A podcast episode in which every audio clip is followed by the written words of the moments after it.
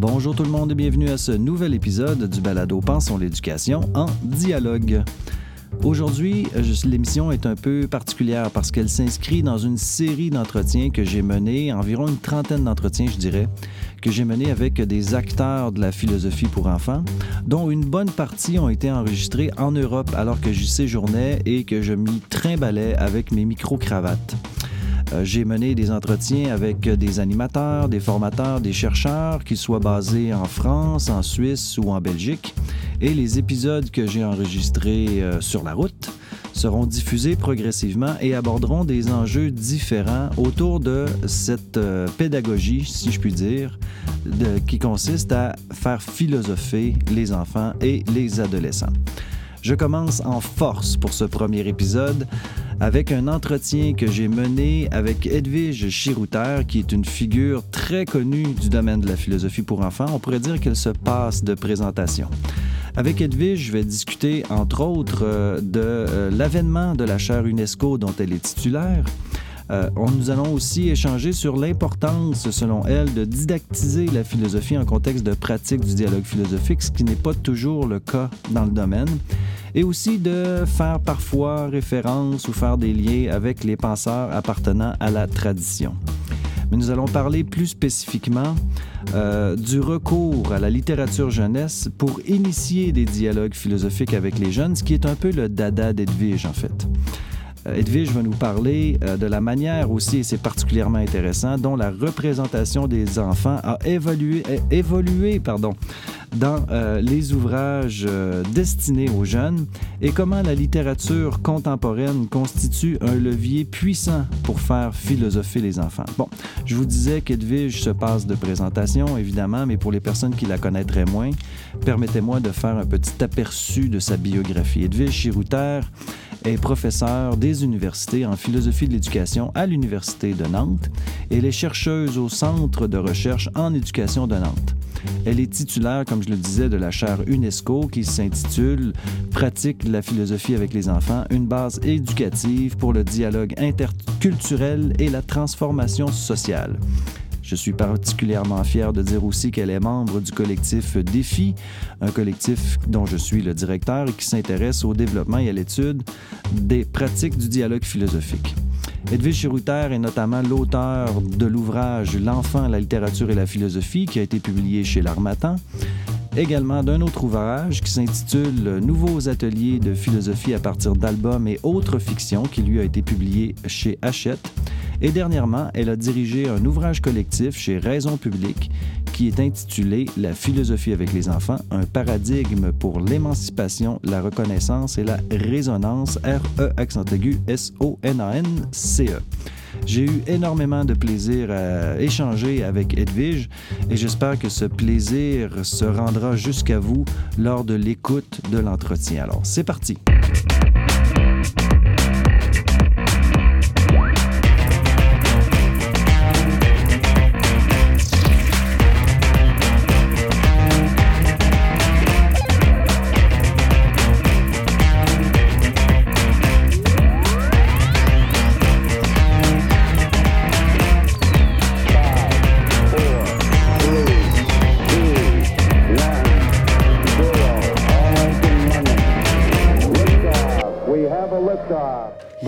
Comment vas-tu? Mais je vais très bien, Mathieu, puisque tu es là. Ben, euh, encore, et, moi donc, puisque j'y suis aussi. Euh, je, suis, je, suis, vraiment content que tu sois là. Je pense que c'est euh, la plus belle présence dans le balado. C'est, pour moi, c'est, c'est, vraiment un honneur de t'avoir avec moi pour faire un petit entretien autour de tes travaux. L'idée, c'est vraiment de valoriser ce que tu fais d'être en échange tous les deux, mieux comprendre. Euh, puis euh, tu, prends les chemins que tu veux. On est vraiment dans l'informel. On n'est pas dans une dynamique où euh, on est là pour évaluer puis J'ai pas de note à la fin. Non, pas de note à la fin. Non, la note, elle vient avant. C'est déjà un A+. je vais commencer avec la question, en fait, qui tue, qui est la, la, la, je considère être... Parce qu'on pourrait faire au moins quatre balados avec toi, tellement, tellement tu t'es tu, fais, tu, as des projets, tellement tu es impliqué, investi, tu fais du développement. Tellement je suis vieille. non, je ne dirais pas ça. Euh, tu as de l'expérience, euh, beaucoup. Tu as, fait plein d'initiatives, mais euh, la question qui, au Québec, je pense, est la plus euh, la plus euh, problématique, c'est comment on prononce ton nom? Parce que j'entends Edwidge, Edwidge, Chirouta, mm. Chirouté. Non, c'était la blague un peu, mais euh, j'en entends toutes sortes. Puis je, voudrais, vraiment m'adresser à la personne la mieux placée pour me répondre. Mais je suis vraiment contente qu'on nous pose enfin cette question. parce que même moi, depuis que je suis toute petite, déjà, ah voilà. Oui, oui, oui, oui, j'ai pas un nom facile, ça c'est sûr. Ni le prénom, qui se prononce donc Edwige. Edwige, parfait. Edwige. même, dans mes deux exemples, je n'avais pas la ben non, tu vois, non, non, c'est pas, c'est pas un prénom facile. Et Chirouter. Edwige. Edwige. Non, Edwige. Chirouter. Parfait. Donc, je vais tâcher de me pratiquer. Euh, Retenez bien la leçon. Voilà. Oui, c'est ça. Et pour, il y a tous ceux qui la citent. Maintenant, vous savez comment la citer. Exactement. Euh, merci pour cette précision. Euh, tu es titulaire d'une chaire UNESCO en philosophie pour enfants, ce qui est déjà un exploit en soi. Euh, une superbe chaire euh, avec des beaux projets. J'aimerais que tu nous en parles un peu. Mm. Euh, quelle est cette chaire? Quels objectifs elle poursuit? Quelles activités? Mm. Quels projets elle mène? Mm. Qu'est-ce que tu pourrais nous dire sur, sur cette belle réalisation? D'abord, c'est une belle reconnaissance pour la philosophie avec les enfants et qui est l'aboutissement d'un long parcours collectif. Hein. Je pense qu'on est, on est, c'est tous notre bébé. Hein. Enfin, c'est notre bébé à nous tous, mhm. hein, euh, cette chaire UNESCO. Comment ça s'est passé? Ben, on, on, travaillait. Quand je dis on, ben, Michel Tozzi, euh, qui est un, notre papa en France mhm. de la, de la philo euh, avec les enfants, qui s'est battu courageusement pendant des décennies pour permettre une légitimité de ces pratiques-là, mhm. montrer que c'était sérieux, que c'était possible euh, qu'on pouvait éviter les risques de dérive, qu'il y, avait, il y avait un vrai enjeu à la fois disciplinaire de démocratisation de la discipline et un enjeu politique de développement euh, aussi de la philosophie avec les enfants. Donc Michel travaillait depuis longtemps avec l'UNESCO pour organiser les rencontres au mois de novembre mhm. euh, lors de la journée mondiale de la philosophie qui se tient tous les troisièmes jeudis. Sur, les nouvelles pratiques. Exactement, qui, ont, qui, ont, toujours lieu. Hein, euh, donc voilà. Euh, donc ces, ces rencontres-là, elles avaient lieu depuis une dizaine d'années à l'UNESCO, mhm. qui nous accueillait. Et donc, on avait des liens déjà euh, avec l'UNESCO en interne, et notamment avec John Crowley, qui était le directeur des sciences humaines. OK qui soutenait la philosophie avec les enfants et qui soutenait donc la tenue de, des rencontres sur les nouvelles pratiques philosophiques mmh. au moment de la Journée mondiale de la philo. Et en fait, ce qui s'est passé, c'est qu'avec Michel, euh, on réfléchit. Todzi. Oui. Il y, a, beaucoup oui, il y a beaucoup de Michel. Mais en France, Michel, ça veut dire Todzi. Québec, euh, ça se vit peut-être. Euh, oui, entre, autres, entre, autres, Donc, avec Michel Todzi, on réfléchissait depuis quelque temps à l'idée d'une chaire UNESCO sur la philosophie avec les enfants parce qu'on connaissait ce dispositif. Et chez UNESCO, il y en a 300 dans le monde. Oui, il y en a hein. plusieurs. Euh, elles sont toujours portées par des universités et elles permettent effectivement, je dirais ensuite, de, valoriser hein, mhm. euh, des valeurs, des pratiques qui sont soutenues par l'UNESCO. Donc on avait en tête cette idée de, de chaire, mais c'est vrai que le dispositif là, de, candidature est assez lourd et en fait personne n'avait jamais eu le, courage ni le temps de se lancer dans cette candidature. Et ce qui s'est passé, c'est euh, les attentats contre le journal Charlie Hebdo en janvier 2015 qui a été quand même un coup de semonce euh, mhm. énorme hein, euh, pour, pour nous tous, international, international et avec un, ouais, un effet de sidération mhm. et donc d'urgence politique aussi pour nous. Et ce qui s'est passé, c'est donc notre interlocuteur à, l'UNESCO, John Crowley, directeur des sciences humaines, m'appelle et me dit, écoute Edwige, il n'y a pas de chaire UNESCO sur la philosophie avec les enfants. Or, à l'UNESCO, on trouve que ce serait très important qu'il y en ait une, et ce serait très important que ce soit une université française. Mhm. Un, parce que les attentats de Charlie, c'est en France, et l'onde de choc, elle, elle vient de chez vous. Et puis, il y a aussi en France un rapport à la philosophie qui est assez particulier, parce qu'on a une inspection générale de philosophie qui est comme assez hostile à tout avancement de la philosophie. Comme je le disais pour Michel Todzi, il a lutté quand mhm. même contre l'institution pour valoriser ses pratiques. Et on se disait que peut-être que dans le pays au monde où la philo avec les enfants est la moins évidente d'un point de vue institutionnel, bah, ce serait bien que la chaire elle soit tenue par une université euh, française. C'est un peu euh, un statement voilà. d'une certaine façon. Voilà. Et à partir du moment où, euh, où donc c'était le directeur des sciences humaines de l'UNESCO qui en quelque sorte nous donnait le feu vert, ça voulait dire que si on montait le dossier, il était sûr d'être accepté. Ah ouais, ouais. Parce que euh, monter un dossier pour une chaire UNESCO, c'est 3-4 mois de travail. Mhm. Euh, oui, c'est du boulot. C'est du, boulot. Tout à fait. Euh, oui, vas-y, continue. Et non, bah non, et donc voilà. Et donc à partir du moment où la demande, elle venait de l'UNESCO, eh ben, je me suis dit, euh, on y va, on y va. Et le, premier, alors je peux raconter, c'est un peu anecdotique, mais c'est voilà, c'est chouette de montrer, bah ouais. de montrer comment ça s'est passé, parce que donc moi, j'appartiens à cette université de Nantes, qui est une très grande université. Mhm. On est beaucoup de laboratoires, il y a beaucoup de chercheurs, on est complètement anonymé. Hein, moi, je suis anonyme. Et euh, quand John me dit on va, créer une chaire UNESCO Université Nantes, le, premier obstacle, c'est il faut que l'Université Nantes accepte. Bah, Donc il faut que j'arrive à joindre la présidence voilà, de l'Université mhm. de Nantes. Et de façon mais extrêmement naïve, je me mets devant mon ordinateur, je prends le nom du président de l'Université de Nantes et je lui écris sur olivier.labou, il s'appelait arrobase, cher collègue, euh, je suis Edwige Chirouter, je suis maître de conférence, vous me connaissez peut-être pas, on s'est jamais rencontré, mais UNESCO me demande. Il me répond dans l'heure. Oh, il y, a un intérêt. Pour me, pour me dire oui. Et après, les collègues m'ont dit, mais t'es folle d'avoir écrit directement, mais c'est pas comme ça qu'on fait. Mais non, ça se fait pas du tout comme ça. Il faut passer par la voie hiérarchique. La naïveté. Exactement. bon, Et c'était pas du tout de l'audace, hein. C'était une naïveté mhm. pure, voilà. Euh, et sinon, j'aurais perdu trois mois. Trois mois de gagné. Eh ben, trois mois de gagné, exactement. Et donc voilà. Et donc j'ai eu l'accord tout de suite de la, du président de l'université de Nantes. Et voilà. Et après, euh, voilà. Maintenant, euh, si, est-ce que, est-ce que le, fait qu'il y ait une chaire UNESCO, ça, ça a contribué à changer le rapport des Français à la philo pour enfants? Est-ce que, est que l'objectif qui était poursuivi en partie au départ de légitimer, de mmh, légitimer mmh. pardon, mmh, ces nouvelles approches-là, ces nouvelles pratiques-là auprès de la communauté des philosophes euh, en France, euh, est-ce que ça a eu un impact? Je ne saurais pas le quantifier. Mais oui, moi je dirais oui, parce que pour en avoir parlé justement avec les inspecteurs généraux de, de, philosophie, pour en parler avec des collègues, profs de philo, et pour surtout avoir été hyper sollicité depuis. C'est-à-dire que le fait d'être titulaire de la chaire UNESCO, tout d'un coup, ça, ça, donne une visibilité, ça donne une crédibilité internationale mhm. euh, à ce qu'on fait.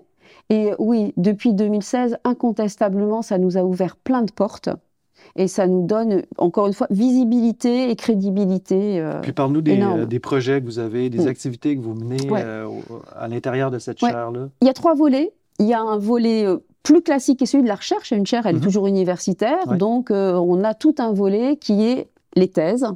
Moi, j'ai sept doctorants, mm-hmm. tu vois, donc on appelle ça le bah, séminaire. actuellement, actuellement. mais il y en a d'autres. Il y en aura d'autres, ouais. donc, un séminaire doctoral, organisation de colloques, euh, avec les actes des colloques, mhm. donc un, travail universitaire classique. On a un volet formation. Donc nous offrons des formations. À la chaire directement. La chaire UNESCO a un budget et nous pouvons offrir des formations à des écoles, euh, des instituts de formation. Euh, donc c'est un coup nul pour les écoles. Exactement. c'est génial ça. Donc on offre des modules de formation qui vont de... on peut offrir des conférences aussi, mhm. hein, mais on peut offrir des semaines de formation. Et donc j'en ai fait beaucoup depuis 2016, on en a fait un certain nombre, notamment avec, euh, dans les pays africains. Oui francophone, parce qu'on travaille beaucoup sur la francophonie quand même, hein, notamment pour la formation. Euh, la recherche, on l'a fait à l'international, et puis les formations, elles ont lieu en Europe et en Afrique euh, francophone. Ça, c'est intéressant, l'Afrique. Mm. Est-ce que la, la, philo pour enfants se développe bien là-bas? Je présume que c'était dans les premières initiatives par le biais de la chaire, il ne devait pas avoir. Mais là, il y a quelques pays, il y a quelques pays où ça, ça se développait. Ça, ça, ça part toujours d'un universitaire ou d'un inspecteur de l'éducation nationale euh, qui a fait des études en France. Et notamment à Montpellier. Euh, Michel Todzi était de Montpellier.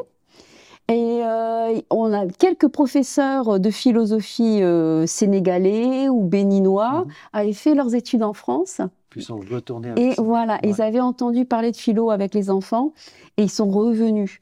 Mais ça reste, ça reste extrêmement confidentiel. Par contre, il y a un engouement très très fort. L'engouement, il vient développer l'esprit critique, soutenir la démocratie. Mm-hmm. Voilà. Qui est un enjeu aussi. Qui est un enjeu essentiel, partout. Partout, partout. Après, il y a des effets de loupe, hein, évidemment, dans certains pays où on se dit vraiment, là, il y a, il y a de l'urgence.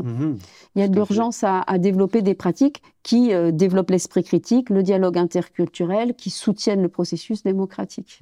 Et le troisième volet, c'est la valorisation. Donc, volet recherche, mhm. classique, volet formation et volet valorisation, grand public, où là, on fait des conférences. Euh, je qui sont pas destinés à des universitaires. À tout, voilà, grand public. Les formations, c'est plutôt les enseignants. Mhm. Et tout ce qui est valorisation, c'est grand public. Euh, bah, je suis intervenue au Festival d'Avignon, par exemple, en France, faire une grande conférence. Mhm. J'interviens pour les rencontres philosophiques de Monaco. Euh, voilà, on, fait, on, est dans les médias. On voit du pays en même temps. On voit du pays en même temps, mais on n'a pas un très bon bilan carbone. Ça, c'est sûr. Ah, bah, ça dépend comment tu te déplaces. Bah, on essaye. alors, on, essaye. Non, mais c'est un vrai, c'est un, une vraie question quand même. Bah euh, mais c'est vrai que, par exemple, pour les formations. Euh, pour, nous, hein, vraiment, dans, le, dans, le, qualitatif de ce qu'on veut proposer, on ne peut pas le faire à distance. C'est-à-dire qu'il y, a vraiment un enjeu, il y a vraiment un enjeu d'être en présence. Mhm. Quand on va en Afrique, vraiment d'être, de faire vivre les ateliers, d'avoir les moments informels aussi pour créer les réseaux, d'aller dans les classes. Oui, puis pour toi aussi de voir comment ça se passe. Comment ça se passe là-bas? Là mm. Et d'être dans le dialogue interculturel, parce que nous, on a des plans de formation avec nos propres supports, par mhm. exemple. Euh, moi, je viens avec le mythe de Platon, Gigès, qui est un conte euh, et un mythe occidental. Hein, euh, et ben, on va à la rencontre des contes africains. Ouais. Ou quand on va, par exemple, dans les dom-toms, ce qui m'arrive aussi de travailler avec la Guyane ou mhm. Mayotte, euh, ou la, Nouvelle-Calédonie, donc on est, on est en France, mais dans les dom-toms, on va à la recherche aussi du patrimoine littéraire. Tout à fait. Puis en même temps, ça enrichit quand tu reviens ici aussi. Exactement.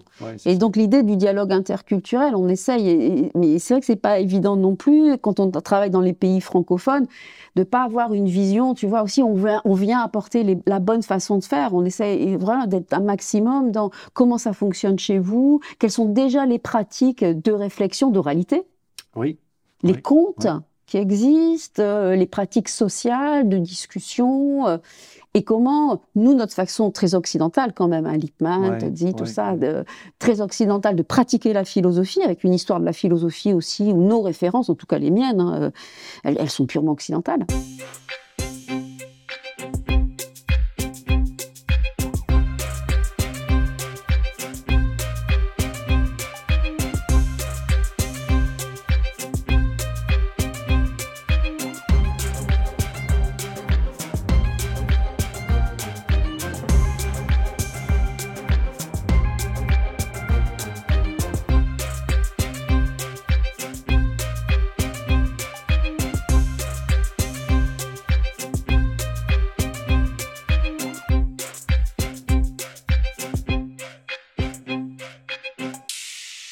Préoccupation actuellement au Québec sur la.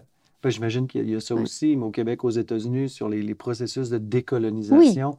Est-ce qu'il y a un enjeu là, par rapport au fait, justement, comme tu dis, que on arrive malgré tout avec une posture assez occidentale de la philosophie? Ouais. Euh, est-ce que tu as eu des, euh, des échos là-dessus ou est-ce que tu sens que que, ça pourrait être perçu comme ça dans certains pays, où généralement les gens sont assez ouverts à la perspective occidentale, ou en tout cas la façon dont on travaille en philo occidental? Les gens nous demandent. Donc, si tu veux, ils font appel à nous. On n'y on y va pas, tu vois, mhm. on va pas vendre notre truc euh, comme ça. On, va pas, on, on, répond à des demandes. C'est-à-dire l'université euh, de Cotonou, l'Institut français du Sénégal, l'Institut de formation du mhm. Mali disent on, on entend parler de sa philo avec les enfants, on voudrait développer ça dans notre territoire, venez nous aider. Comme ça vient d'eux. La, bibliothèque d'Alexandrie en Égypte, tu vois, euh, ou l'Arabie Saoudite où j'étais récemment. la grande librairie de, Riyad en disant on voudrait monter des ateliers, venez nous aider. Donc on y va, ils font appel à nous, on y va et on, y va en toute honnêteté en disant bon ben nous, euh, notre, façon de travailler, notre façon de voir la philosophie, nos références culturelles, elles viennent de là. C'est qui mhm. parle? Et on est, comme j'ai essayé de l'expliquer là, tu vois, on est dans un état d'esprit, c'est on peut vous apporter des choses, qu'est-ce que vous, vous pouvez nous mhm. apporter? Et comment notre savoir-faire, il peut s'adapter au contexte particulier qui est, qui est le vôtre. C'est l'esprit du dialogue, au fond, qui est au mm. cœur de, pas juste de la démarche, mais aussi de la manière dont on entre en relation avec euh, les gens qui souhaitent euh, travailler dans cette perspective-là de philo pour enfants ou d'atelier philo. Ouais. Ah, et après, nous, notre, euh, le fondement philosophique de notre démarche, on est quand même très universaliste. Hein. Mm-hmm. Et euh, on est quand même dans cette idée que, bien, alors bien sûr, nous avons des différences sociaux, économiques, culturelles, historiques. Il ne s'agit pas du tout de nier les différences, mais je pense, enfin, nous, nous, faisons le pari hein, que, que, la philosophie, elle a une dimension universaliste, mmh. parce que la liberté, l'amour, la mort, le bonheur, la justice, ce sont des thématiques qu'on se pose tous. Mmh. Voilà. Que les récits, quand tu regardes les contes, les mythes, etc., finalement, on se raconte les mêmes histoires. Au Bénin, ils m'ont offert une histoire. J'arrive avec l'anneau de Gigès. Voilà, la Gigès qui découvre une bague qui rend mhm. invisible. Donc, mon conte occidental. Eh bien, au Bénin, ils m'ont offert un conte béninois qui s'appelle Le planteur et la bague. Et c'est l'histoire d'un planteur qui découvre une bague qui lui donne la possibilité de faire tout ce qu'il veut. C'est génial. d'esprit, là, quand même. Ouais, non, mais, tu vois. Ça, ça fait partie aussi des critères dont tu mm. parlais parce que, bon, pour les bénéfices de nos auditeurs, euh, je suis présentement en train de suivre un de tes cours. Je te trouve mm. très bonne d'ailleurs, hein, je te l'ai dit, mais je suis impressionné par euh, la qualité des cours que tu as. On va des compliments, on va, on ne voit pas, on est en train de rougir tous les deux. Puis tu parlais des critères des questions philosophiques, parmi lesquels il y a justement cette dimension-là de l'universalité, mm. du caractère universel et intemporel? Ben, ça, c'est une belle illustration, je trouve, mm. euh, de la chose. Euh, maintenant, euh, tu as aussi dans ton cours parlé du mm. fait que la philo et les enfants, ça n'a pas été un mariage mm. nécessairement, historiquement, toujours possible. Puis tu as identifié trois grandes représentations de l'enfant. Puis je trouvais ça particulièrement riche et évocateur. Est-ce que tu peux nous en faire, parce que je vois le temps qui file aussi, mais est-ce que tu peux nous en faire un petit résumé? Et qu'est-ce qui a conduit à travers les représentations de l'enfant à aboutir aujourd'hui à une vision selon laquelle, mais oui, les enfants et la philosophie, c'est un mariage possible. Ce que j'essaie de faire passer dans ce cours-là, c'est qu'on ne fait pas de la philosophie avec les enfants par hasard, dans le sens où on a beaucoup parlé des enjeux politiques. Hein. Bon, voilà, si on fait de la philosophie avec les enfants, c'est parce qu'on on se sent qu'on a une mission politique, d'éveiller les esprits, de développer l'esprit critique, d'émancipation, tout, Il y a un enjeu politique. Mais il y a souvent aussi des représentations qui sont moins explicites, qui est qu'est-ce que c'est qu'un enfant? Mmh Et d'une éthique de relation à l'enfant. Et dans l'histoire, ce que j'essaie de montrer dans mes cours, c'est qu'il y a une histoire de la représentation de l'enfant à travers les siècles, que euh, pendant une certaine époque, ben, l'enfant, il était marqué par le péché originel, c'était un être dont il fallait se méfier, qu'il fallait dresser, les pédagogies du redressement. Euh, et donc là, évidemment, on lui donne pas la parole, hein, euh, et on lui donne pas la liberté de penser, ni, même, ni même de bouger, parce qu'on mettait des langes aux enfants, parce que s'ils poussaient librement, ils poussaient mal. Mmh. Donc toute, une représentation de l'enfant comme marquée par le péché originel et des pédagogies du, redressage, en fait. Après, il y a eu une deuxième période qui a été marquée par la philosophie de Jean-Jacques Rousseau, qui, prend le contre-pied de l'Église, et qui dit mais non, mais l'enfant n'est pas marqué par le péché originel, l'enfant est bon, il faut lui faire confiance, il faut éveiller sa liberté. Et tu as toutes les pédagogies qu'on appelle de l'éveil qui sont encore. Euh, qui continuent Montessori, tu vois, voilà.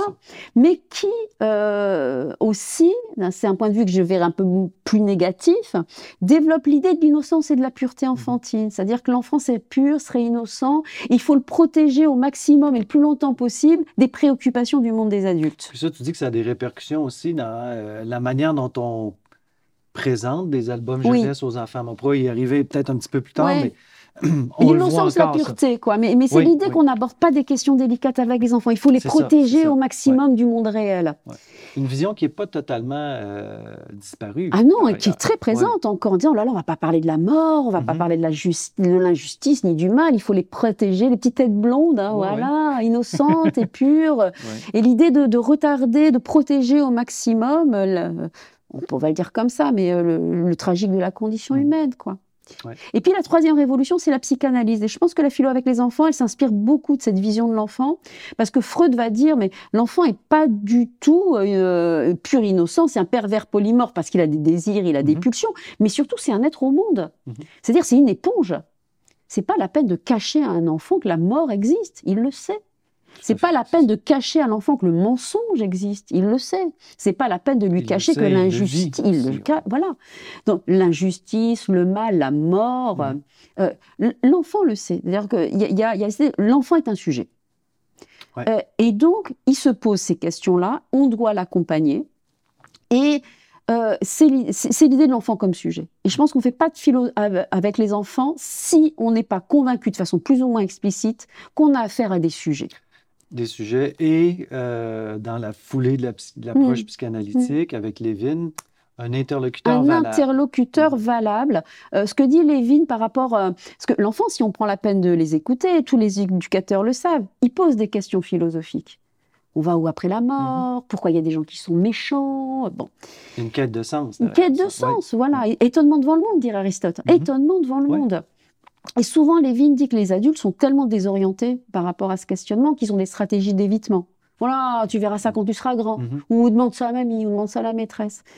Et le pari que fait Jacques Lévin, qui est très très beau euh, dans, dans, dans ses écrits sur la philosophie avec les enfants, c'est que le dispositif de l'atelier philo dit à l'enfant cette question, elle est pour toi là et maintenant. Mhm. Parce que tu te la poses, que tu es un être humain et que ta dignité d'être humain, c'est justement de te poser cette question-là. Et on te donne un temps et un espace où tu vas pouvoir réfléchir, penser, ouais, puis donner ces interrogations-là seront reconnues comme Elles sont...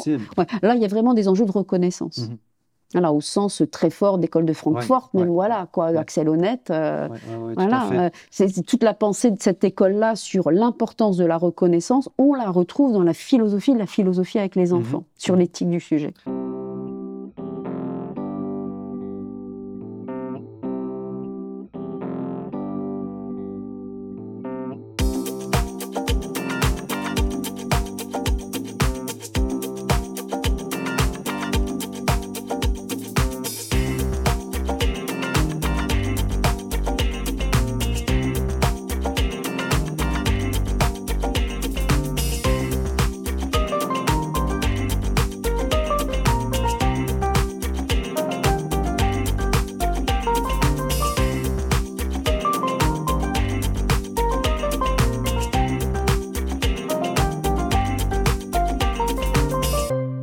Tu vois des parallèles entre euh, ces visions de l'enfant, mm. puis la manière dont ils sont à la fois représentés, mais aussi euh, la manière dont on s'adresse à mm. eux, mm. notamment à travers les, euh, les, écrits destinés aux enfants, la littérature jeunesse. Ce qu'on appelle la littérature de jeunesse, où j'ai fait ma thèse hein, vraiment sur le sujet. ma thèse, elle s'intitulait À quoi pense la littérature mm-hmm. de jeunesse? Et, et c'est cette idée qu'on philosophe pas non plus en médiation culturelle, que le vécu n'est pas une bonne matière pour, euh, pour penser. Ça, j'aimerais que tu explicites ça. Euh, ben, peut-être, je ne sais pas si tu veux.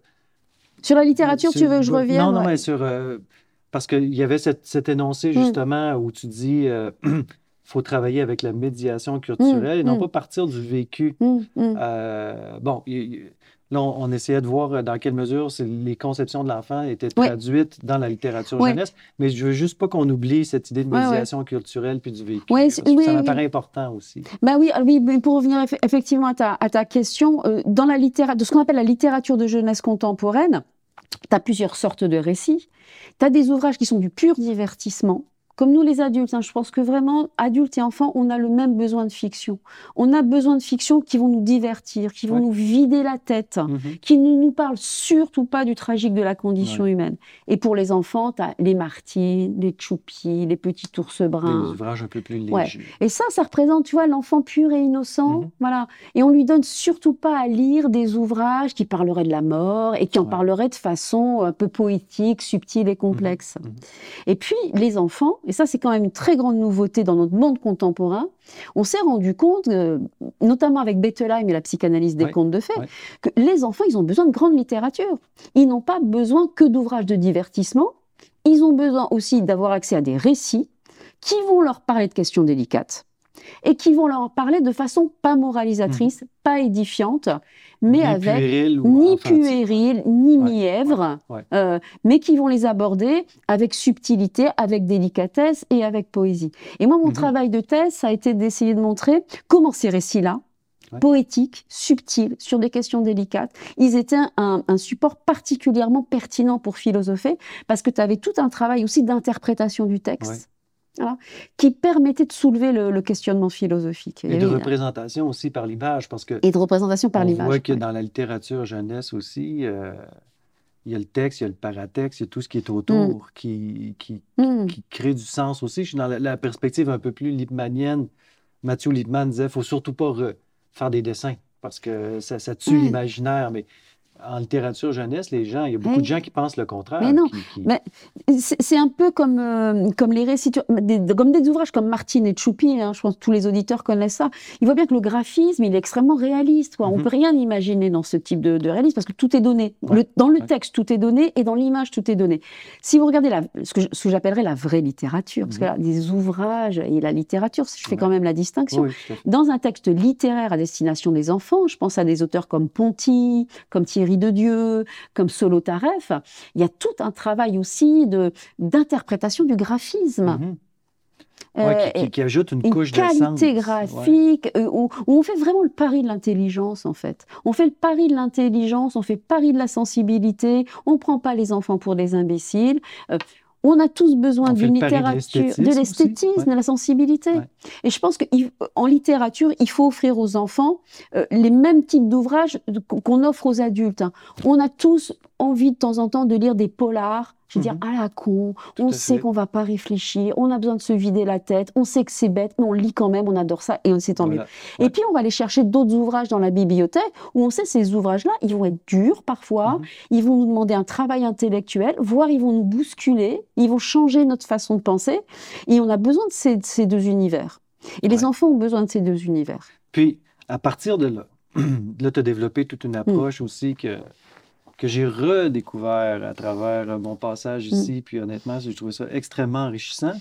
Puis tu as dit une chose, pas dans ces cours-ci, mais tu as fait un rappel de ce que tu avais mm. dit dans les mm. cours précédents, alors que je n'y étais pas, puis qui m'a intrigué, puis j'aimerais vraiment t'entendre sur, c'est ce dont je te parlais il y a deux minutes. Tu disais, il ne faut pas partir du vécu pour faire de la philo, mais il est important d'avoir de, de, de, structurer un processus dans lequel il y aura une médiation culturelle je présume par la littérature, mm. entre autres. Entre autres. Euh, j'aimerais que tu nous, en, nous en dises un peu plus là-dessus. Qu'est-ce qui t'a amené à poser cet élément-là comme un des éléments clés de, la démarche euh, ou de la manière d'aborder la philo avec les enfants?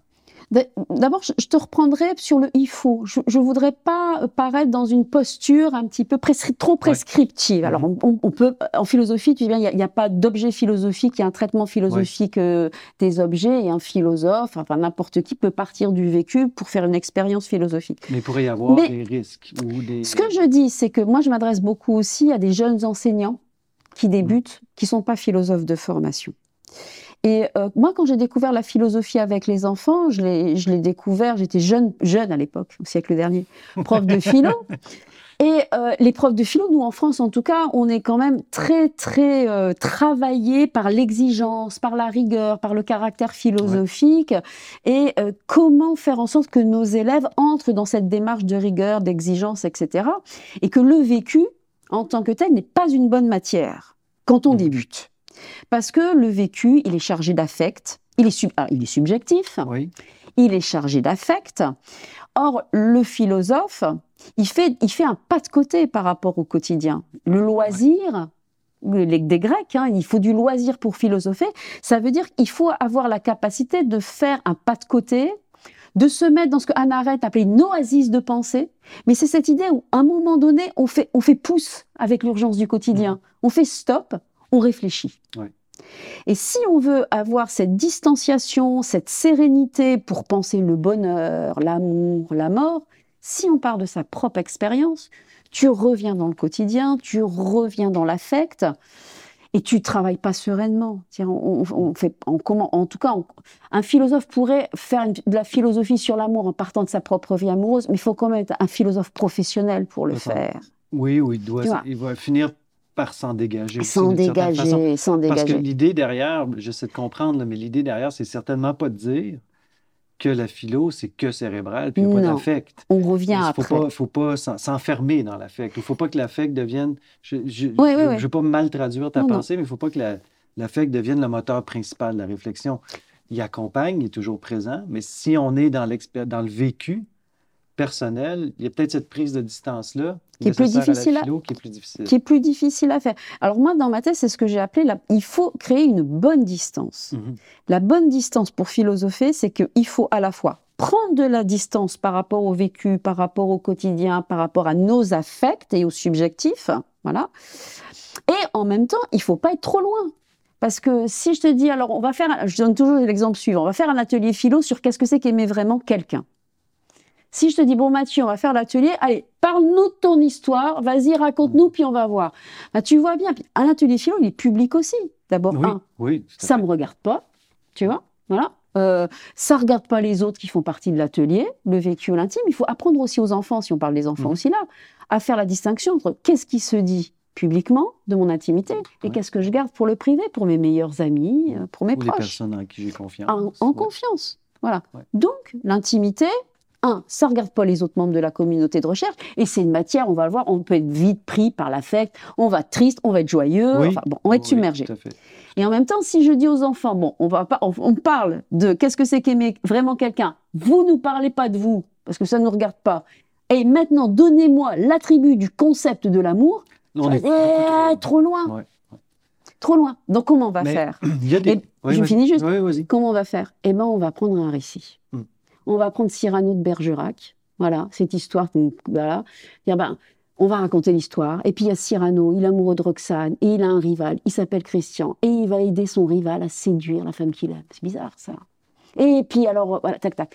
Et là, on va regarder un personnage. On va dire, ben, est-ce que vous pensez qu'il l'aime vraiment? Euh, Roméo et Juliette. Est-ce que les, les parents ont des bonnes raisons de s'opposer à leur amour?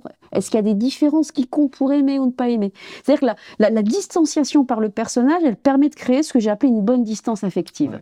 Parce qu'il faut de l'affect, il faut être investi. Et, et dans les personnages, tu te reconnais Mais à bonne distance. à bonne distance. Puis il y a des fonctions hein, que tu attribues, entre autres, Mm. ce- cette idée-là, mais il y a d'autres fonctions aussi de, Mm. de- du livre. euh, euh, ou de, en fait, je, je le présente autrement. Ouais. Tu donnes des raisons Oui, pour oui. justifier le recours à la littérature jeunesse dans les ateliers de philo, parmi lesquels il y a cette. Il y a la bonne distance mais il y en a affective. d'autres. Mm.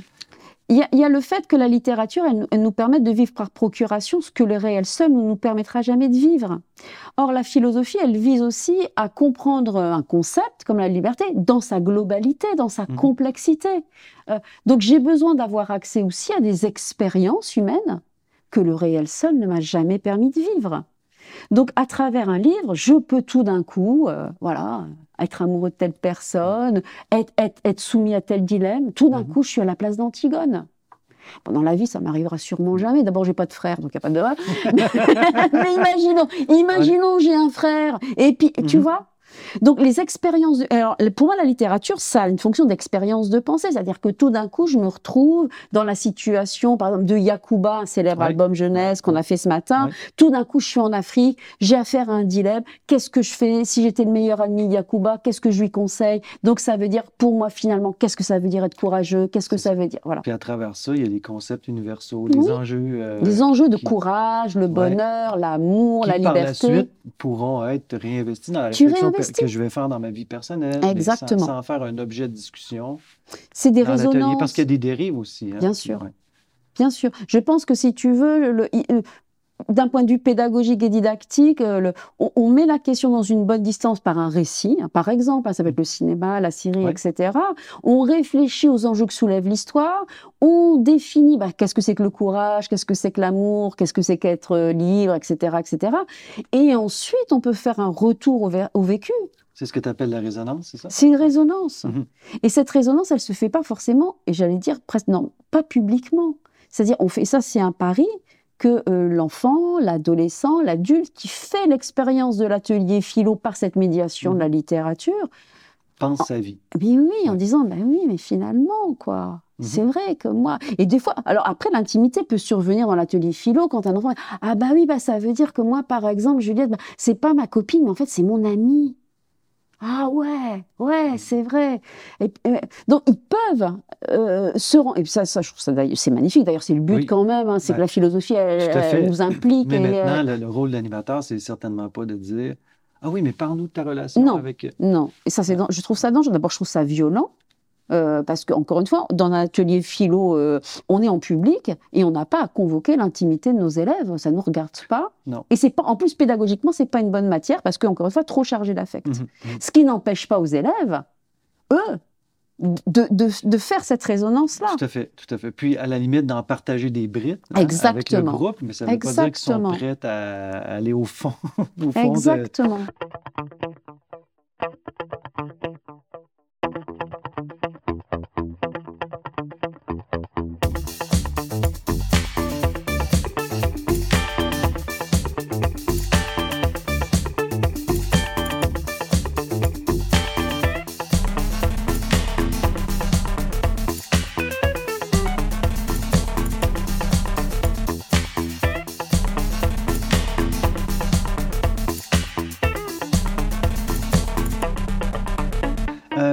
je vais pas te mettre dans l'embarras, tu réponds pas à la question, on peut faire du coupage aussi, je le dis tout le temps. Vas-y. Qu'est-ce que c'est que cette question Non, non, mais ce n'est pas, pas, une question très embarrassante, mais je ne vais quand même pas te mettre dans l'embarras. Il, il, y a cet aspect-là, littérature jeunesse, qui, qui, occupe quand même de plus en plus d'espace à l'école. Hein. La littérature jeunesse, nous, on mm. connaît des enseignants qui abordent toutes les matières scolaires par le biais de la littérature jeunesse. Mais il y a aussi euh, des, des, des, ouvrages, des histoires pensées dans le but de faire de la mm, philosophie. Mm, Toi, tu fais référence davantage à des, à des, albums qui sont des œuvres oui, oui. Euh, qui ne sont pas destinés a priori à faire de la philo. Effectivement, c'est euh, exactement ça. Alors, pourquoi les gens se, se retourneraient vers des œuvres comme celle-là? Plutôt que d'aller vers des ouvrages qui ont été pensés pour modéliser, par exemple, ce qu'on attend de, des, jeunes au moment de la discussion dans, l'œuvre littéraire, c'est bien, il y a plein de choses différentes. Et puis, ce qu'on appelle, ce que moi j'appelle les petits manuels de philosophie pour mhm. enfants, je trouve que c'est vachement bien aussi parce que c'est aussi un symptôme culturel de notre époque qui reconnaît le droit aux enfants à mhm. philosopher et donc avoir accès à des ouvrages de vulgarisation de la philosophie. Donc ça, je trouve ça vraiment très bien qu'ils existent. Après, c'est d'un point de vue pédagogique et didactique. Est-ce qu'on est-ce que ce sont des outils, donc en tant qu'animateur, avec lesquels on se sent à l'aise pour animer? Pas moi. Moi, je suis pas à l'aise avec ces outils-là. Moi, je les conseille en formation pour préparer les séances. Avec justement des animateurs, professeurs des écoles ou bibliothécaires qui sont pas philosophes de formation. Parce qu'il y a des repères à l'intérieur. Il y a des repères, voilà. Et, euh, donc, un, c'est formidable que ça existe parce que c'est vraiment un marqueur culturel mhm. de la reconnaissance de la philosophie pour enfants qui ce Qui rejoint ce que tu disais. Ce que je disais tout à l'heure sur euh, historique de la représentation de l'enfant et littérature de jeunesse. Et d'un point de vue pédagogique et didactique, vraiment, là, alors bien sûr, moi je, je, je parle, j'essaye de, de, de, convaincre les gens de partir de la littérature, mais attention, c'est pas du, je ne suis pas en train de dire c'est la meilleure façon de faire. Non. C'est une façon de faire que je défends parce que moi je suis amoureuse de la littérature et parce que c'est un support que j'ai envie de transmettre. Mhm si les animateurs sont à l'aise avec d'autres ouvrages, d'autres supports, la peinture, le photolangage, les jeux, l'activité artistique. Tu pas fermé à. Tout, mais bah, bien sûr que non. Bien sûr que non. Mais euh, bon, il se trouve que j'ai fait ma thèse là-dessus, donc c'est mon domaine de recherche. on a tous nos passions. Exactement. Et, Voilà, donc, donc, donc, donc je, je, vais, je, je, travaille comme ça parce que je suis chercheur et praticienne. Hein, on disait, euh, c'est de la recherche-action. Il n'y a, pas une semaine où j'anime pas moi-même un mhm. atelier philo dans une classe. Et, euh, et je pars toujours de la littérature parce que c'est aussi quelque chose que, qui me fait plaisir et que j'ai envie de transmettre et avec lequel je suis à l'aise pour animer. Oui, puis en même temps, qui correspond à beaucoup de pratiques enseignantes, mm. par ailleurs, ce, ah qui bah peut, peut, permettre aux enseignants d'entrer Exactement. Bah, moi, je, moi, je me rends compte vraiment, c'est vraiment très pragmatique, mais quand tu dis un enseignant faire de la philosophie, alors fois, ça leur rappelle de mauvais souvenirs de terminale et, tout ça. Oh, ils se sentent pas légitimes parce que c'est pas une discipline enseignée. Par contre, si tu leur dis, oui, mais tu peux partir de Jean de la Lune, de Tomian, ah, mais je connais Ah, je l'ai fait déjà J'ai déjà fait, je l'ai fait en littérature. Eh bien, super. Mhm. Juste en philo, on va l'utiliser un peu différemment. Justement, parle-nous-en de ça. Comment, euh, comment euh, on travaille avec ces albums dans une perspective philo? Il y a la mise en réseau, il y a d'autres façons. Ce mm. matin, tu as montré une autre façon de travailler avec euh, Yakuba qui ne part pas nécessairement d'une mise en réseau préparatoire à un atelier de discussion. tu, peux, tu peux nous en dire un peu plus sur comment on travaille avec un album jeunesse dans le but de faire philosopher les enfants? Dans le travail de préparation, ce qu'il faut d'abord, c'est d'être au cœur avec des objectifs philosophiques. C'est-à-dire, euh, si on prend un concept comme la mmh. liberté euh, ou sur l'amour, eh ben, on veut faire travailler les enfants sur quelle distinction, sur quel problème. Donc, on a, on a mis au clair nos objectifs et ensuite, on va choisir un support qui va permettre de soulever cette mmh. question ou de soulever cette distinction. Donc, je prends, avec mes objectifs philosophiques, je vais choisir un support et le support, après, je le regarde et je dis, mais est-ce qu'il faut que je lise en entier? Est-ce qu'il faut que je montre les images? Est-ce qu'il faut que je m'arrête à un moment donné et mettre les enfants en sous-groupe pour leur faire vivre le dilemme que va vivre le personnage. Euh, donc c'est comme ça que je travaille, c'est-à-dire qu'à chaque fois je prends le support et je me dis où je l'arrête, euh, qu'est-ce que je montre, qu'est-ce que je montre pas? Et on n'est pas en littérature parce qu'un travail de littérature, tu prends le texte vraiment dans son intégralité, tu fais un travail sur le style, tu fais un mhm. travail, euh, tu squisses pas les, les la, la compréhension. Alors qu'en philo, moi je me permets par exemple par exemple, je raconte pas forcément tout le texte. Je peux résumer l'histoire avec des illustrations. Mhm. Euh, je peux expliciter du vocabulaire pour, euh, pour aller plus vite. Comme Mhm. dans Yakuba, il y a le mot sacré. Bon, ben, euh, je vais pas passer un quart d'heure sur le mot sacré. Je vais dire, bon, c'est un jour important. hein. Voilà. Oui, ouais, c'est ça. Pour aller. euh, À l'essentiel, à l'essentiel, de la situation que Tout propose disais pour aller l'album. le plus rapidement possible à la deuxième, à la page suivante. À la page suivante. Parce que là, voilà, parce qu'on Ouais. va arriver au dilemme. hein. Yakuba, il vit un dilemme. Et moi, ce qui, évidemment, ce qui m'intéresse philosophiquement, c'est de faire vivre aux élèves le dilemme que va vivre Yakuba. Donc, toute la partie stylistique, compréhension du vocabulaire, j'étaye énormément, voilà, pour aller à l'essentiel de la séance Mhm. de philosophie, qui est le Le dilemme qui est posé par l'histoire. Puis, tu mets aussi beaucoup l'emphase, que j'ai trouvé intéressant, sur à la fois la- les, les traces écrites, Oui, l'alternance entre les petits groupes Ouais. et les grands groupes. Euh, prendre garde aussi à l'idée que la philo pour enfants, c'est faire un dialogue d'une heure, Mm. soutenu, Mm. en grand groupe, Mm. en cercle, parce qu'il y a aussi des, des défis, des enjeux, des embûches par- qui, qui peuvent, qui peuvent se rattacher à cette, à cette façon de travailler-là.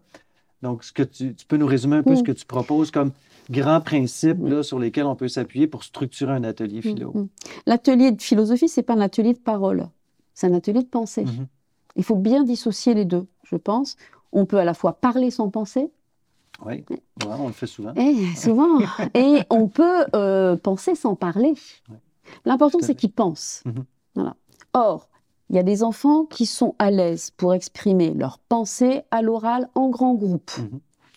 Mais ça, tous les enseignants le savent. Vous avez 25 élèves, il y en a 7 Qui élèves. prennent la parole, qui participent prennent activement. les la autres, parole. ouais. Voilà. Eux, ils ont la compétence d'exprimer leurs pensées Mhm. à l'oral en grand groupe. Ouais. Et puis, il y en a, ils seront à l'aise pour exprimer leurs pensées à l'oral, mais en petits petits groupes. ouais. Il n'y a plus l'adulte, on leur donne deux conseils, deux consignes. hein. Ah, vous êtes comme Gigès, vous avez l'anneau qui rend invisible. Allez, mettez-vous par groupe de six, puis vous allez imaginer votre journée d'invisibilité. Mhm. Et là, tu as plein d'enfants, tu les entends jamais en grand groupe, et là. Ils reviennent en grand groupe, tu les entends plus. Tu leur as donné l'occasion d'exprimer leurs pensées à l'oral en les mettant en petits groupes. Et tu as des enfants qui ne parlent pas, très peu, ni en grand groupe, ni en petit groupe, mais par contre, le dessin, Le dessin ou l'écrit. l'écrit, voilà. Et ben là, voilà, ils expriment leurs pensées. On découvre. Voilà. Donc, donc, je pense vraiment qu'il faut que l'atelier de philosophie soit un atelier de pensée et qu'il faut offrir à tous les enfants qui participent le moyen où ils ont ce plus à l'aise pour Mhm. exprimer leurs pensées. Donc moi, c'est ce que je dis systématiquement, une séance d'une heure, du grand groupe, du petit groupe, de l'oral, de l'écrit. Puis tu disais aussi que ça permet de maximiser le travail en grand groupe. Oui. Fait en sorte qu'il est plus riche, plus. Oui. euh, plus euh, je me Oui. souviens plus du terme que tu as utilisé tout à l'heure, mais c'est comme s'il y avait une densité plus Une forte. densité, parce qu'ils savent, que, ils savent que sur l'heure, par exemple, pendant 20 minutes, euh, là, vraiment, on est ensemble. Là, on, là, on se concentre.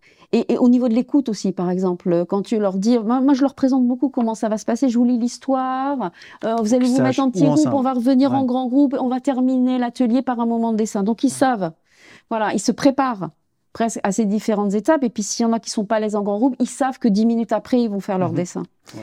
Et, et dans le moment de discussion, un grand groupe, qui est un peu le moment un peu traditionnel, on- l'atelier philo, tout le monde se le représente comme cette Bah oui, discussion ça, euh, en grand groupe. Mais ils savent que c'est un moment de l'atelier. Et dans ce moment-là, par exemple, je peux vraiment leur dire, non, mais là, là, on s'écoute. Euh, on avait fait du bruit en petit groupe, euh, mais là, là, on, là, on est 25, là, là, on est tous ensemble. là. Et cette question, elle est tellement difficile. Vous vous rendez pas compte, Socrate, il se l'a posée déjà. Mhm. On a besoin de tous les cerveaux, on a besoin de toutes les intelligences, toutes les idées, tous les exemples vont nous aider à construire ensemble. Et là, moi, ce que je, veux créer dans ce moment-là, c'est vraiment de la coopération intellectuelle. Voilà. Inès, elle nous a dit ça. Martin, il a dit ça. Euh, Jean, il n'était pas d'accord. Et est-ce que voilà. Et là, là, les enfants, j'ai vraiment besoin de silence, qu'on s'écoute, les regards qui se portent vers la personne qui parle. Et ils sont euh, disponibles pour cette concentration parce qu'ils savent que ça va pas durer une heure. C'est ça. C'est ça. Parce que déjà, juste quand on dit euh, ou quand on laisse entendre que ça va durer une heure, il y en a qui sont découragés avant que ça Mm. commence. Mais oui, mais nous ça peut adultes, arriver. enfin, Ouais. si tu veux, c'est nous aussi adultes. hein, si on dit on va discuter on- une heure. pff, Ben, puis on connaît les limites de ça. Quand on est à 24, on a la main levée, puis Ouais, c'est long ouais. avant que notre tour vienne. On finit par se décourager, décrocher, parler à notre voisin, puis là, on a de la gestion de tâches à faire. Tandis que si on leur donne un, un levier pour ouf, euh, libérer ce qu'ils ont à libérer en petits groupes, ben, peut-être qu'ils sont plus apaisés quand ils arrivent en grand groupe parce qu'on peut dire, on peut être entendu par les collègues. Oui, puis le grand groupe aussi, enfin, moi je, je les mets souvent, souvent en petit groupe avant de passer au grand groupe, mhm. ce qui fait qu'effectivement, ben, ils ont eu tellement d'idées dans les petits groupes qu'ils arrivent dans le grand groupe et ils ont plein d'idées. C'est riche déjà en partant. Voilà, donc là, là, on peut mutualiser les idées, on peut rebondir sur ce qui a été dit, on peut mhm. enrichir ce qui s'est dit dans les petits groupes et ça permet d'alimenter. Euh,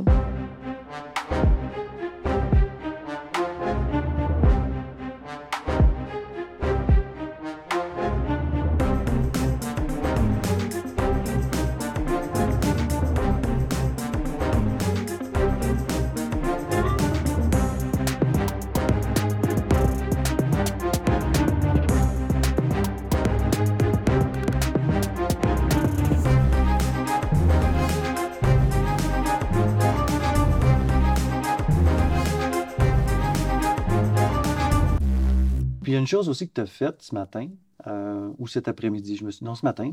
Euh, tu disais, moi, j'ai pas peur de comment dire, traduire. Mmh, mmh. Je prends, je, je, me fais pas un devoir absolu de prendre intégralement ce qu'un élève a dit, ce qu'un enfant a dit. Si, par exemple, ce qu'il dit, c'est pas de courage, ben, je vais mettre le terme, par exemple, lâcheté parce que c'est le référent philosophique.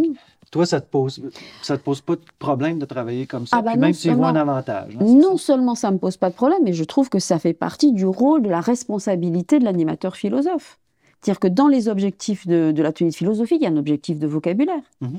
Euh, très clairement, un atelier sur la justice, les enfants ne vont pas te ramener spontanément, ou très très très très rarement, la différence entre le légal et le légitime.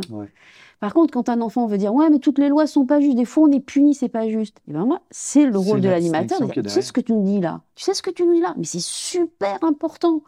En philosophie, on appelle ça la différence entre le légal, la loi, et la justice, le légitime. Mhm. Tu l'écris au tableau, et ben la séance d'après, les gamins. Madame, j'ai dit un exemple de différence entre. Voilà, à qui? Et ça fait partie, ça fait partie des objectifs de l'atelier philo, une acquisition de vocabulaire. Et donc, euh, effectivement, j'étaye, je, c'est un rôle d'étayage, qu'on retrouve dans n'importe quelle discipline, tu vois, en bah, mathématiques, en grammaire, euh, en histoire. Tu bah, c'est l'idée de la didactique. C'est de la didactique. C'est de la didactique et euh, l'apport de vocabulaire, pour moi, c'est une responsabilité parce qu'on leur donne aussi, avec des mots nouveaux, eh ben, on leur donne aussi une, capacité à regarder le monde de façon ben, plus complexe et plus, subtile. plus riche, le, monde, le monde, il est, on a tous fait l'expérience quand même qu'une distinction, notamment notionnelle, tout d'un coup, le monde, il est plus pareil. Tout à fait. Ça change notre grille, notre rapport. légal, légitime. Puis quand on dit on veut chercher la nuance, la finesse, ben, ça passe entre autres par euh, ces distinctions. On a tous, on a tout ça en nous. Tout d'un coup, il y a quelqu'un, on pense à un truc et tout d'un coup, il y a un mot qui arrive et on, et on se dit mais oui, mais c'est ça, c'est ça que je voulais dire, c'est ça que je voulais penser. Il y aurait énormément de choses dont on pourrait parler. Y a 15 ans, juste s'entendre sur une dernière. Euh, pour que, qu'on puisse euh, retourner en classe. Euh, au Québec, on a entendu il n'y a pas très longtemps, tu sais que le, programme d'éthique et mm. culture religieuse est, présentement en refonte. il y a été question à un moment donné de, de, faire du, nouveau programme un programme de philo pour enfants. Mm. Et de, selon ce que j'ai entendu, au ministère, il y a des gens qui disaient on ne peut pas faire ça. Parce que la philosophie pour enfants, c'est une approche pédagogique et la loi sur l'instruction publique nous empêche d'imposer une approche mm. pédagogique aux enseignants mm, qui ont la mm, liberté de choisir. La question que j'aimerais te poser, c'est est-ce que la philo pour enfants, c'est une approche pédagogique, selon toi? Non, je dirais non. Je dirais que c'est une discipline. La philosophie, c'est une discipline avec euh, à la fois des, contenus disciplinaires, une histoire, euh, et que euh, l'enseignant, l'animateur, le professeur des écoles qui s'empare de cette discipline, il a à sa disposition une multiplicité de modèles pédagogiques. On a quand même 50 ans de recherche et d'expérimentation de philosophie avec les enfants à travers le monde et on a à notre disposition des courants, des dispositifs, des supports extrêmement variés. Et je dirais que euh, la philosophie avec les enfants, alors en France, on, est, notre programme il est, il est thématique, hein, total la liberté, le bonheur, etc. Et je dirais, bah, un prof de philo, et eh ben, il, a, il fait le bonheur avec ses élèves qui ont 5 ans ou qui ont 17 ans ou qui ont 24 ans à l'université et il fait le choix pédagogique du travail sur le bonheur. Alors, est-ce qu'il va se servir d'un album jeunesse? Est-ce qu'il va faire de l'oral en grand groupe? Est-ce qu'il va faire des jeux? Est-ce que libre à lui? Donc, pour moi, je vois la philosophie comme une discipline à l'école. Je vois aussi comme une philosophie de vie, bien sûr. On parle de la répercussion puis des, dimensions politiques. Mais je te parle qu'à l'école, c'est une discipline scolaire avec une didactique et des approches pédagogiques variées, diverses, mm. comme les maths, comme les sciences, comme l'histoire. Puis si tu avais une boule de cristal, tu dirais d'ici 10, 15, 20 ans, la philo pour enfants, Mort ou vivant? Alors, alors, alors, ben alors, je vais faire une distinction, euh, tu vois, entre le, le, le, réel et le souhaitable et le souhaité. vas-y, vas-y. Euh, sur le réel, je suis pas sûre d'être très, très optimiste en ce moment. Eh ben, l'époque, elle porte pas trop à l'optimisme. Ah, hein, on va s'en sortir, je présume. On va s'en sortir, on va y arriver. Politiquement, en France, c'est pas cool. Hein. Ah, c'est dur, c'est dur. Bon. Euh, par contre, bien, bien, évidemment, enfin là, je pense, on ne fait pas ce métier-là, que ce soit chercheur, praticien, animateur si on n'avait pas la conviction que, que ce qu'on fait va servir à mhm. moyen, le court, euh, long terme. Quoi. Mais peut-être que peut-être qu'on en a encore d'autant plus besoin, qu'on est dans des clivages de Ouais, ouais, je pense que bon, de, tout, de toute façon, nous on pense que ça portera ses fruits, on ne mhm. sait pas trop quand, euh, mais oui, on y, on y croit absolument une foi laïque dans le développement de ces pratiques-là. Je rappelle que l'ONU préconise la philo avec les enfants à l'horizon 2030. Ah, bah, préconisation de l'ONU préconisation de l'ONU, euh, grâce à l'UNESCO, hein, mhm. euh, la philo avec les enfants euh, à l'horizon 2030 dans les systèmes éducatifs. Inch'Allah. Travaillons ensemble. Travaillons, travaillons ensemble. Ben, tu, en tout cas, tu y contribues de façon très active. nous y contribuons. C'est une belle communauté de recherche philosophique, la philo avec les enfants. Moi, j'ai découvert ça. En philo, en général, on travaille seul, dans un mhm. monde qui est assez compétitif. Et la découverte aussi, il y a 20 ans pour moi, hein, de cette communauté de la philo avec les enfants, c'est une belle éthique de la recherche aussi. il y a une belle diversité. Il y a une belle diversité et des amitiés. Et oui, oui, tout à fait. je te remercie infiniment.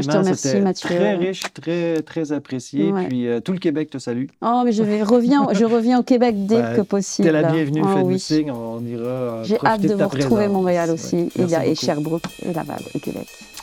Merci Mathieu.